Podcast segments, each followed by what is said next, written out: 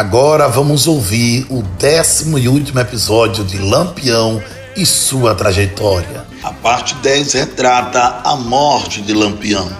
No dia 27 de julho de 1938, o bando acampou na fazenda Angicos, situada no sertão de Sergipe, esconderijo tido por Lampião como o de maior segurança. Era noite, chovia muito, todos dormiam em suas barracas. A volante chegou tão silenciosamente que nem os cães perceberam.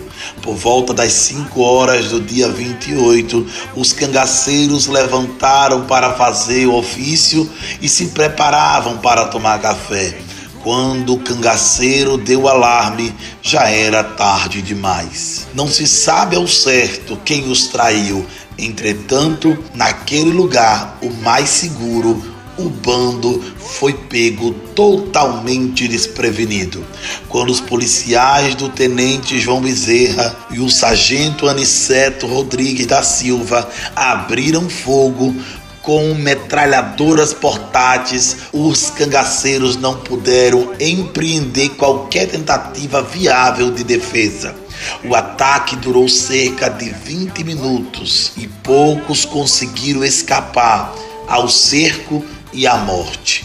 Dos 34 cangaceiros presentes, 11 morreram ali mesmo Lampião foi um dos primeiros a morrer. Logo em seguida, Maria Bonita foi gravemente ferida. Alguns cangaceiros, transtornados pela morte inesperada do seu líder, conseguiram escapar. Bastante eufórico com a vitória, os policiais apreenderam os bens e mutilaram os mortos. Apreenderam todo o dinheiro, ouros e joias. A força volante, de maneira bastante desumana, humana para os dias de hoje, mas seguindo o costume da época, decepou a cabeça de Lampião. Maria Bonita ainda estava viva, apesar de bastante ferida, quando foi degolada. O mesmo ocorreu com Quinta-feira Mergulhão. Os dois também tiveram suas cabeças arrancadas em vida. Luiz Pedro, Elétrico, Enedina, Moeda, Alecrim, Cochete e Marcela. Um dos policiais, demonstrando ódio a Lampião, desfere um golpe de coronha de fuzil na sua cabeça, deformando-a. Este detalhe contribuiu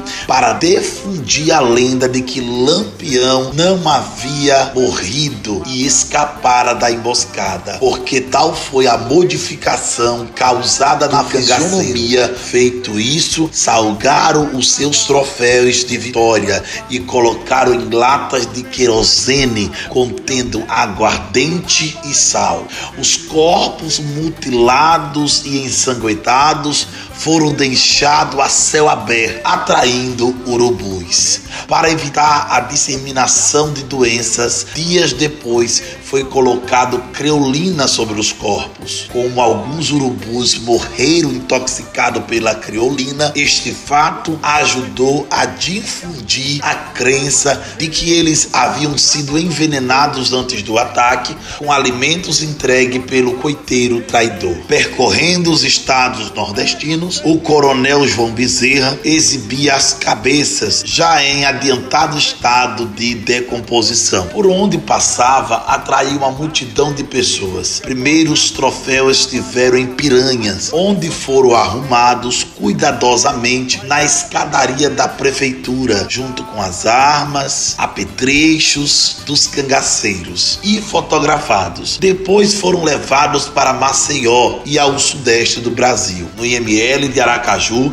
as cabeças foram observadas pelo médico Dr. Carlos Menezes, depois de medidas pesadas e examinadas e que este deveria ter característica sui generis. Ao contrário do que pensavam, as cabeças não apresentaram qualquer sinal de degeneração física, anomalia ou displacias, tendo sido classificadas pura e simplesmente como normais. Do sudeste do país, apesar do péssimo estado de conservação, as cabeças seguiram para Salvador, onde permaneceram por seis anos na Faculdade de Odontologia da UFBA. Lá tornaram a ser medidas pesadas, estudadas, na tentativa de se descobrir alguma patologia. Ficaram expostos no Museu Antropológico Estácio de Lima, localizado no prédio do Instituto Médico Legal Nina Rodrigues, em Salvador, por mais três décadas. Durante muito tempo, as famílias de Lampião, Curisco e Maria Bonita lutaram para tentar dar um enterro digno aos seus parentes. O economista Silvio Bulhões, filho do Curisco e Dadá, em especial, empreendeu muitos esforços para dar um sepultamento aos restos mortais dos cangaceiros